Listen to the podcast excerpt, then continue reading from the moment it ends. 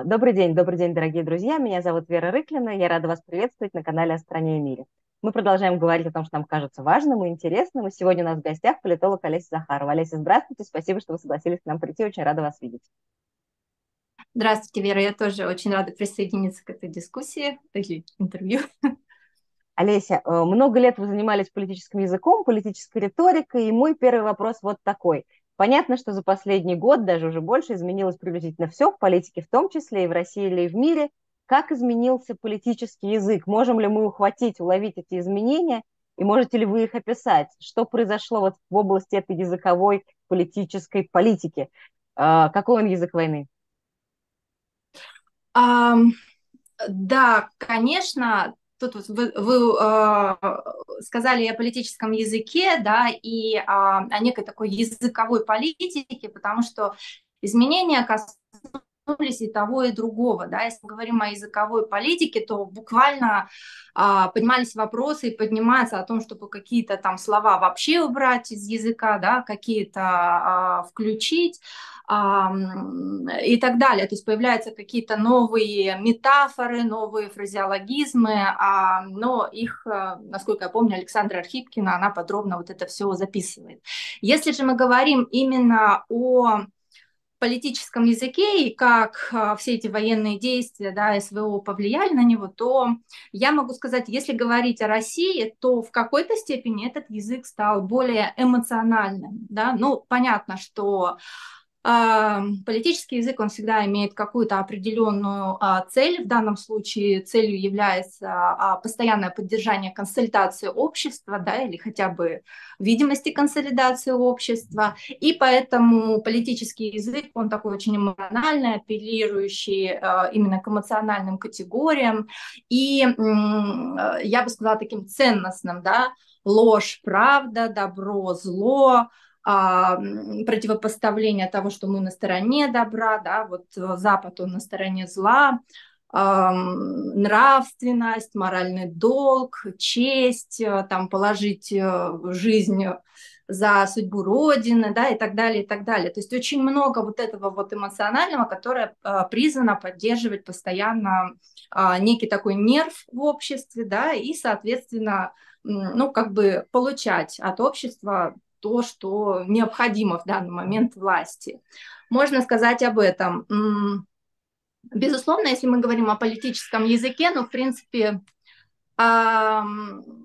уже до этого да, были такие предпосылки, то есть э, очень много а, различных а, ссылок на исторические события, да, то есть такая, такой историцизм политического языка, то есть история стала прям неотъемлемым атрибутом политического языка вот э, российской элиты, скажем так, да, властной э, элиты. Эм, и, соответственно, очень много э, используется каких-то параллелей исторических и тому подобное.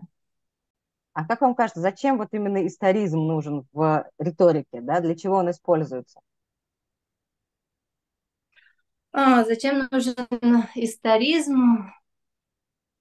Ну, а, понятно, что это очень хорошо вписывается в концепцию, которая, в принципе, например, а, в риторике Владимира Путина, она появилась уже давно, да, концепция тысячелетней России.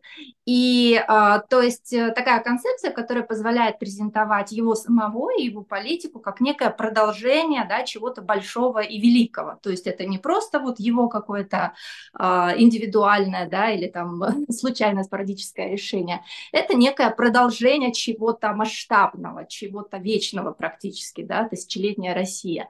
Поэтому, естественно, вот в эту концепцию тысячелетней России, да, частью которой, вернее, не частью, а даже продолжением, да, вот таких а, является современная Россия, конечно же, все, что связано с историей, безусловно, очень хорошо вписывается, да, там, начиная от Владимира Ясно Солнышко и заканчивая какими-то другими героическими а, событиями, а, героическими фигурами, да, моментами и так далее.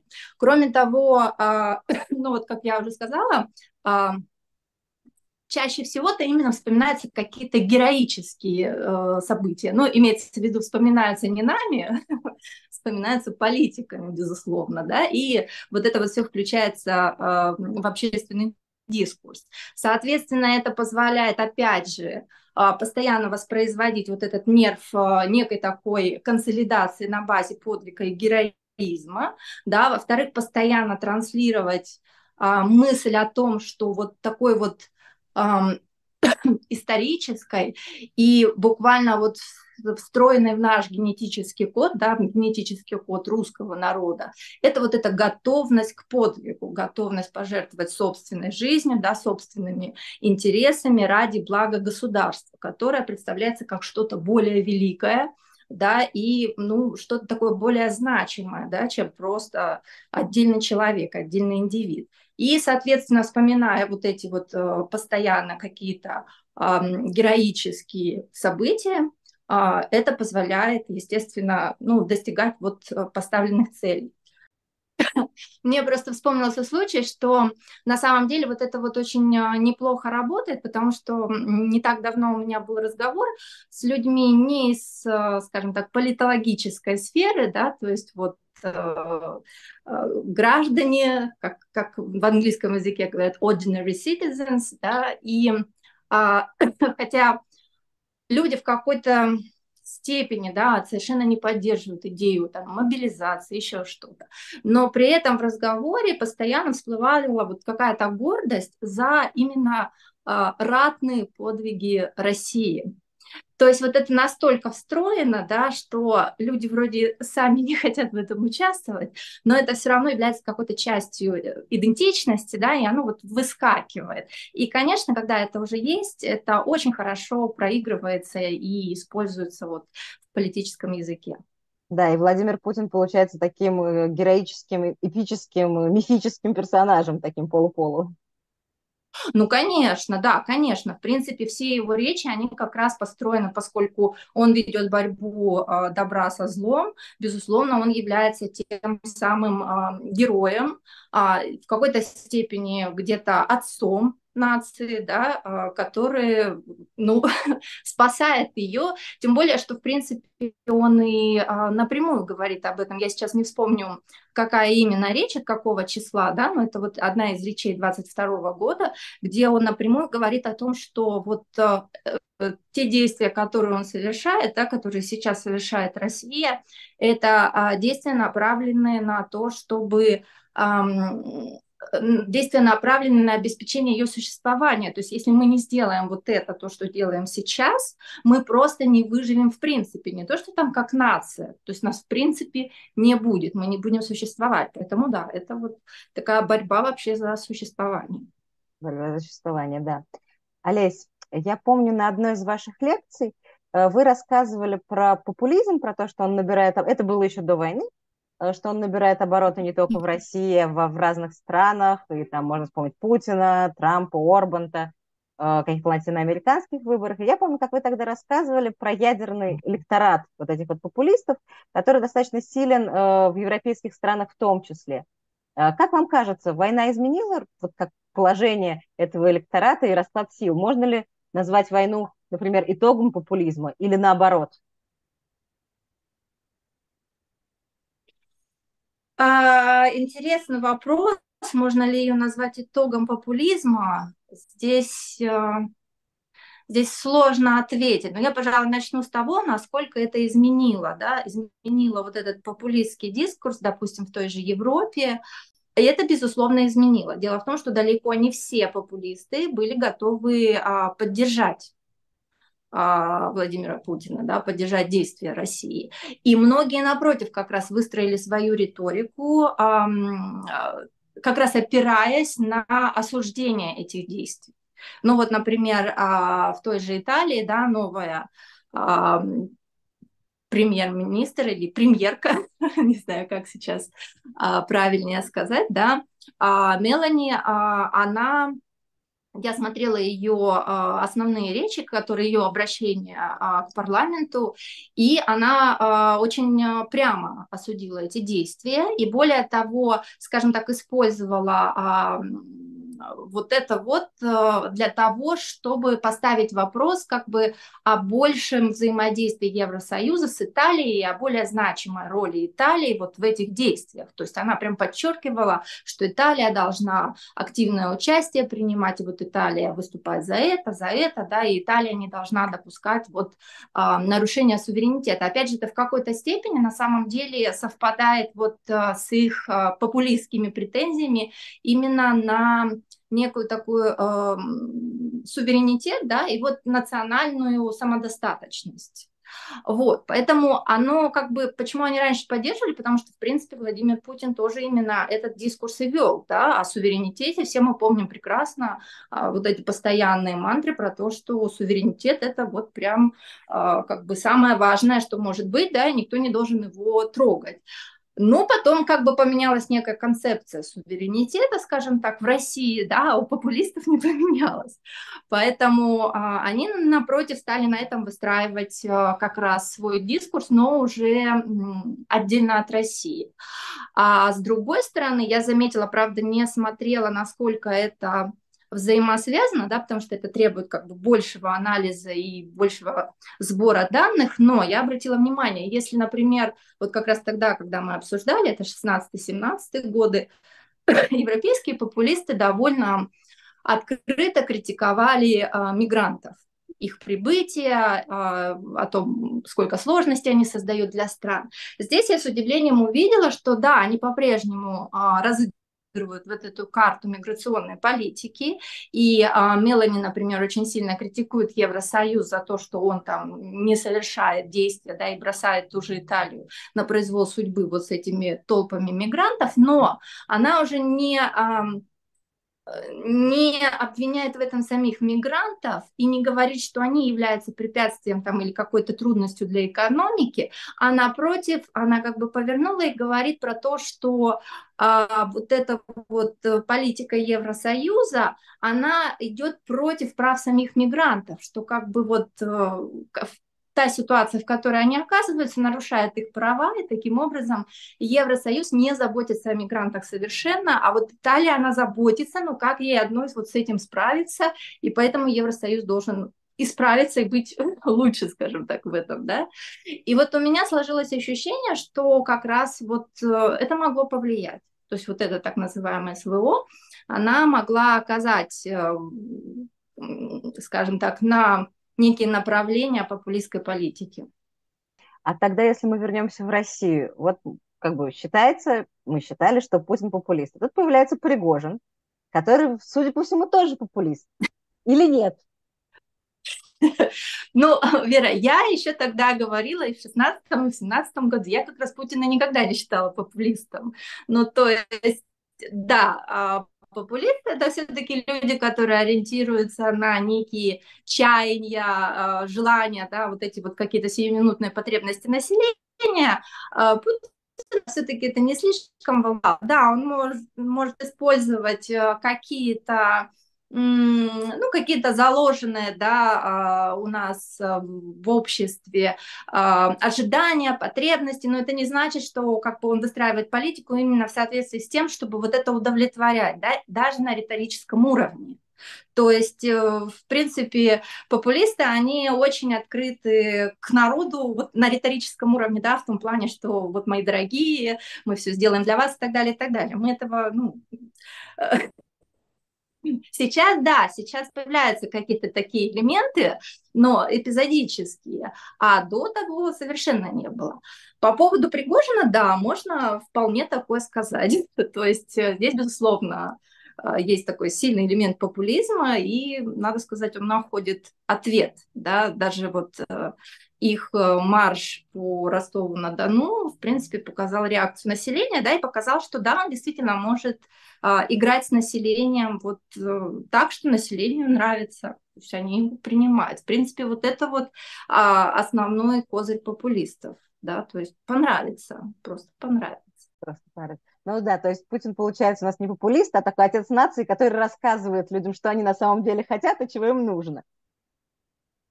Понятно. Но э, он такая серьезная фигура, да, а вот популист это все-таки э, немножко про другое. Ну, возможно, кстати, э, если так посмотреть, да, на глубинные, скажем так, структуры российского общественного сознания, ну, может быть, вот то, что дает Путин, да, не популизм, а именно это, может быть, как раз лучше ложиться в, в долгосрочной перспективе. Но, опять же, это такое предположение, да. Популизм, возможно, играет э, очень короткую роль вот э, в случае России. Угу. Олесь, а вот э, как вам кажется, за эти полтора года, ну, просто это сейчас самое горячее, самое важное, да, было ли что-то в речах Путина, Шойгу, может быть, того же Пригожина, что вас, как исследователя политической речи, удивило? Вот чтобы прям вот вы так сказали, ну ничего себе, что он сказал.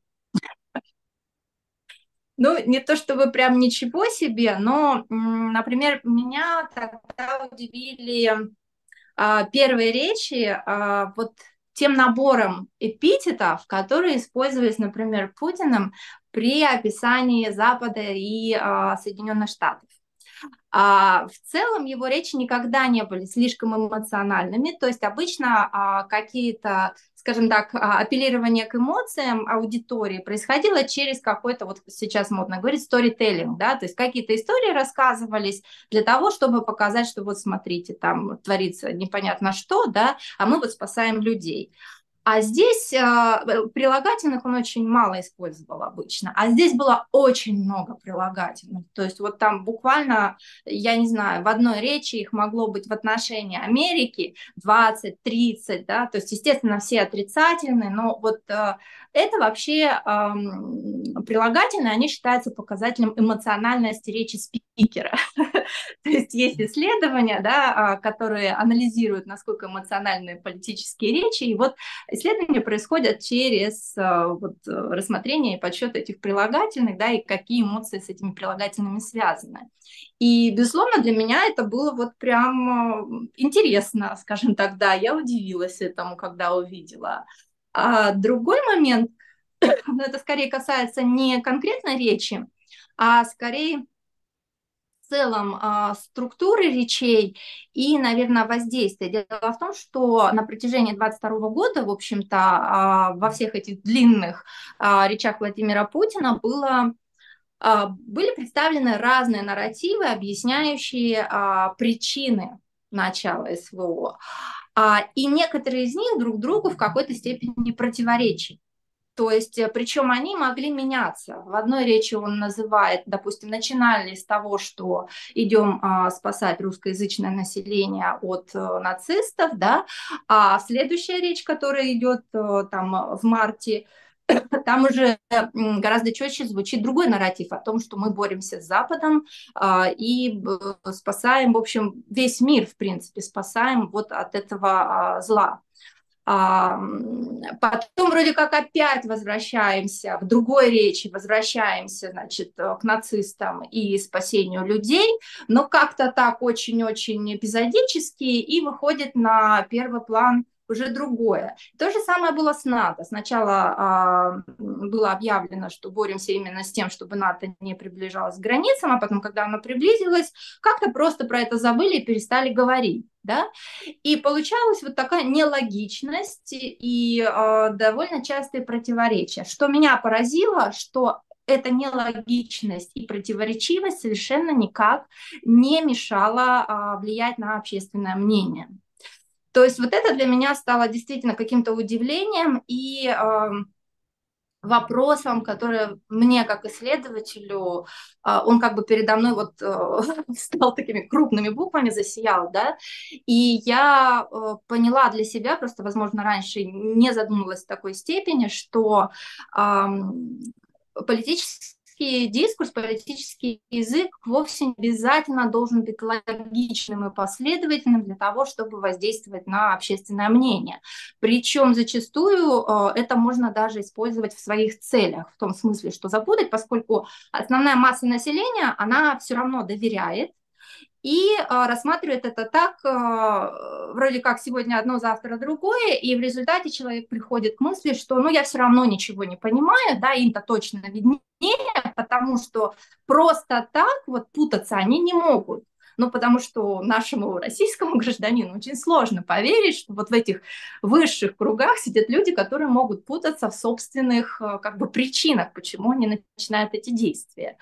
И как бы это тоже играет такую, для меня стало удивительно, что вот эта непоследовательность может э, выполнять вполне себе полезную для политика функцию вот э, и где-то деполитизации населения, да, которая просто приходит в такое э, немножко шоковое состояние, и потом, ну, мне просто там не надо разбираться, да, и, и что-то понимать.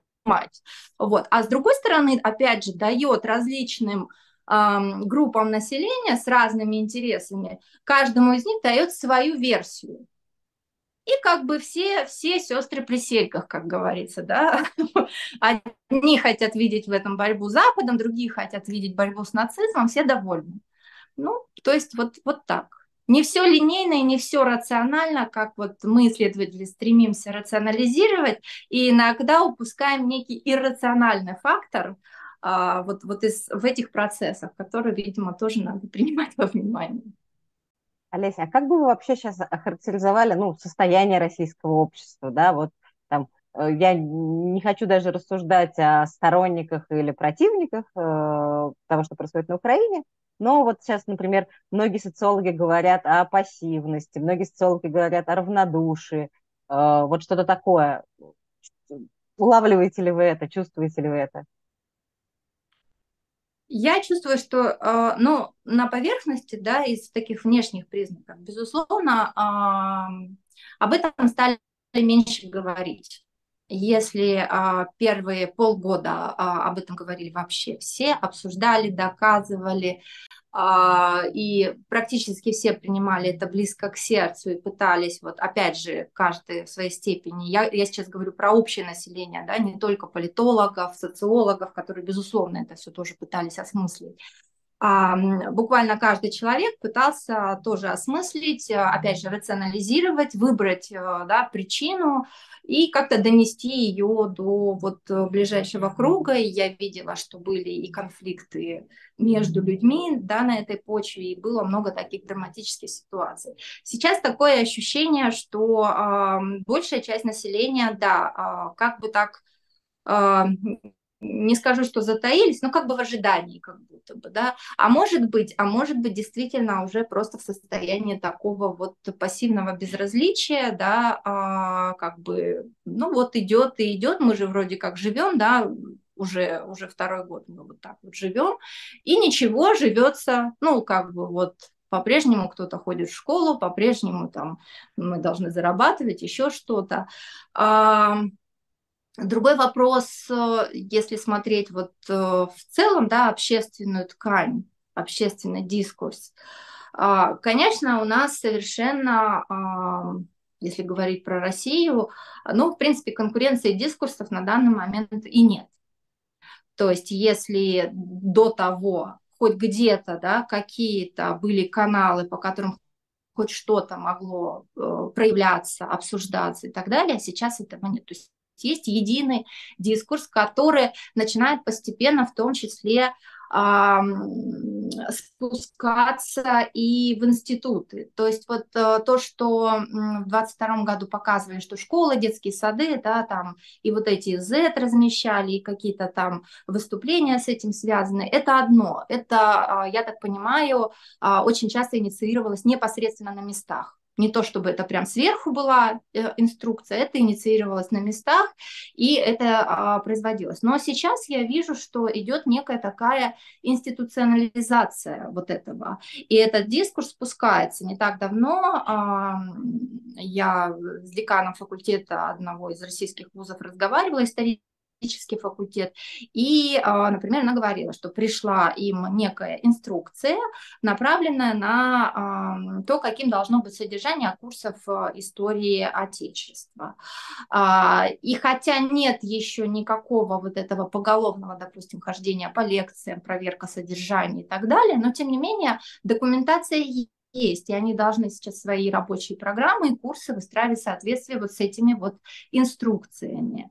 Я подозреваю, что то же самое происходит в школах, ну, по крайней мере, я вижу, что каждая школа а, вводит, во-первых, подготовку вот эту значок ГТО, получить, да, а, плюс а, какие-то обязательные а, конкурсы, мероприятия, там связанные либо с маршем, либо с военной песни, либо вот еще с чем-то таким.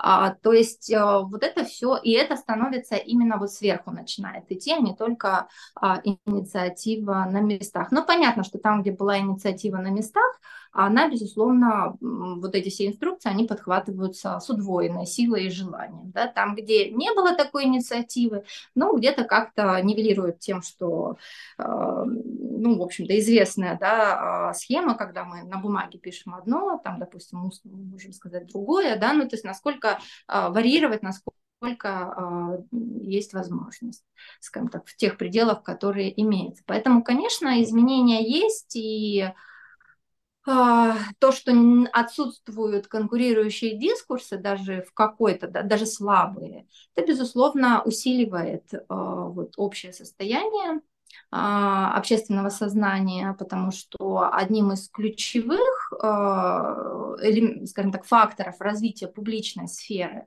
является возможность и наличие а, различных конкурирующих дискурсов, то есть некий диалог этих дискурсов. У нас, в принципе, с диалогом всегда была проблема. А, вот. а сейчас тут даже, даже нет каких-то намеков Э, на диалог и каких-либо возможностей. То есть это вот единый а, дискурс, спускаемый э, сверху. Олеся, а если мы пофантазируем, мы представим себе, что война закончилась, началась какая-то демократизация, да, и э, как мы поймем, что она началась по речам э, власть имущих, да, что должно появиться Э, в публичных выступлениях, в речи, чтобы мы поняли, что это вот действительно какое-то движение куда-то к лучшему будущему? Ну, во-первых, я думаю, что э, если это начнется, то, скорее всего, все-таки это начнется прям вот, вот так вот по-простому, с включением вот каких-то ключевых э, слов-маркеров, да, демократия, права человека и так далее. То есть мы в какой-то степени это недооцениваем, а, ну, просто я довольно часто слышала от людей, когда, поскольку я занималась именно дискурсом прав человека, и и когда я озвучила, что вот я занимаюсь дискурсом прав человека, мне обычно в буквальном смысле смеялись в лицо и говорили, ну какие права человека в России, да? Ну нет, это на самом деле, это, на мой взгляд, неверно подход, да, потому что у нас были некие практики, да, там много было вопросов, много над чем надо было работать, а, вот, но тем не менее, да, совсем отрицать нельзя, хотя бы потому, что если мы отрицаем, то мы тогда этим не занимаемся. То есть раз нет, ну, на нет и суда нет. И вот я делала исследование как раз э, направленное на э, отслеживание хронологии э, вот появления вот этих вот слов права человека, демократия, там, суверенитет и прочее, прочее, связанное с ним, как раз в речах Путина. И а, там очень хорошо видно о том, что с каждым годом да, это уменьшается, уменьшается, и уже в третий срок э, Путина а, слова демократия и права человека исчезают полностью. А, они появляются, например, права человека появлялись только если речь шла о, о критике каких-то практик там, Соединенных Штатов или Европы. Да? Все, что касалось внутреннего политического дискурса, этих слов не было. И опять же, а, многие исследователи могли говорить, что вроде как, ну это же только слова, но вот э, все-таки показывают исследования, что исчезновение тех или иных слов из дискурса, они все-таки очень показательны. И это уже такая вот, э, знаете, как э, а, ну вот прям точка, да, а, что вот все. Теперь даже на риторическом уровне эти слова не нужны, да, без них обходится власть совершенно, а это, безусловно, отражает а, практики. Поэтому, на мой взгляд, если а, в политическом дискурсе начнут появляться, опять же, вот эти слова, то есть очень простой а, такой симптом, да, то да, безусловно, мы, мы можем э, говорить о том, что да, это вот поворот на демократизацию. Другой вопрос, опять же, история нам показала 90-е годы, да, что тут э, надо смотреть, насколько а, глубока эта демократизация, да, и насколько, и, или напротив, поверхностно, да, потому что все-таки, а, опять же, изменения только в политическом языке каких-то слов, а, появление этих слов, без поддержки вот этого дискурса практик, практиками соответствующими, как а, практиками, которые спускаются сверху, а, та, то есть вот э, различными программами социально-экономическими, да, а, образовательными, так и практиками изменения, вот, которые идут снизу, элементарно какие-то правила взаимодействия там, между чиновниками и населением, между врачами и населением, то есть все то, что касается уважения личности человека, конечно, не произойдет этой демократизации, если не будет и того, и другого. Да? Но мне кажется, в нашей ситуации а, если я услышу от политика слова демократии, права человека вот в контексте э, России, я порадуюсь. То есть я буду рада, я, я буду очень надеяться. Олеся, а вы верите, что мы их услышим в какое-нибудь обозримое будущее? Да, ну, я, я не могу сказать, да, насколько оно обозримо, но да, я все-таки, я не помню, кто из классиков сказал о том, что в России надо жить долго, да, поэтому... Ну, кто-то но... сказал. Кто-то сказал, да. А, поэтому я, да, я надеюсь.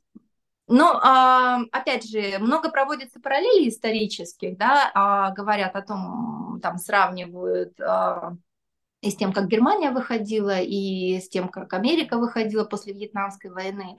А, много-много всяких параллелей.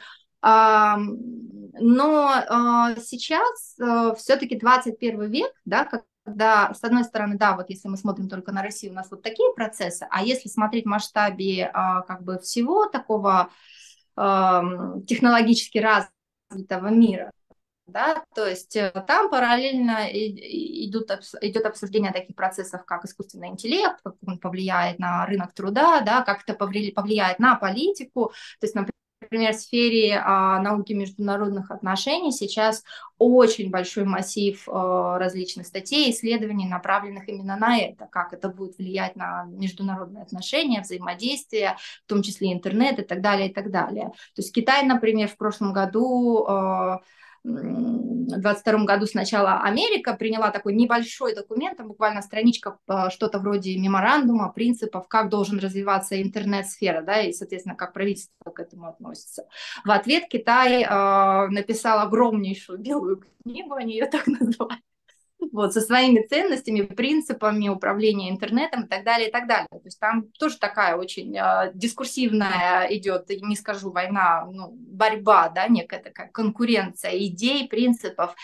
И э, вот э, в контексте этих процессов все э, международные процессы и социально-экономические внутренние процессы России, безусловно, могут ускориться, да, то есть, э, может быть, конечно, это то, чего бы мне хотелось, да, я выдаю желаемое за действительное, но если все-таки рассматривать в контексте, то, как бы кажется, наверное, все-таки сейчас другое историческое время, более быстрое, наверное, какие-то более динамичные изменения можно ожидать. Хотя прямо сейчас, да, вроде как ничто не предвещает. Олеся, спасибо вам большое за этот разговор. Давайте надеяться действительно, что мы услышим правильные, нужные слова из телевизора, и что следующая наша встреча будет посвящена искусственному интеллекту и его участию а... в написании каких-нибудь там речей. Спасибо вам огромное, очень рада была вас видеть. До новых встреч. Спасибо. Спасибо большое. До свидания.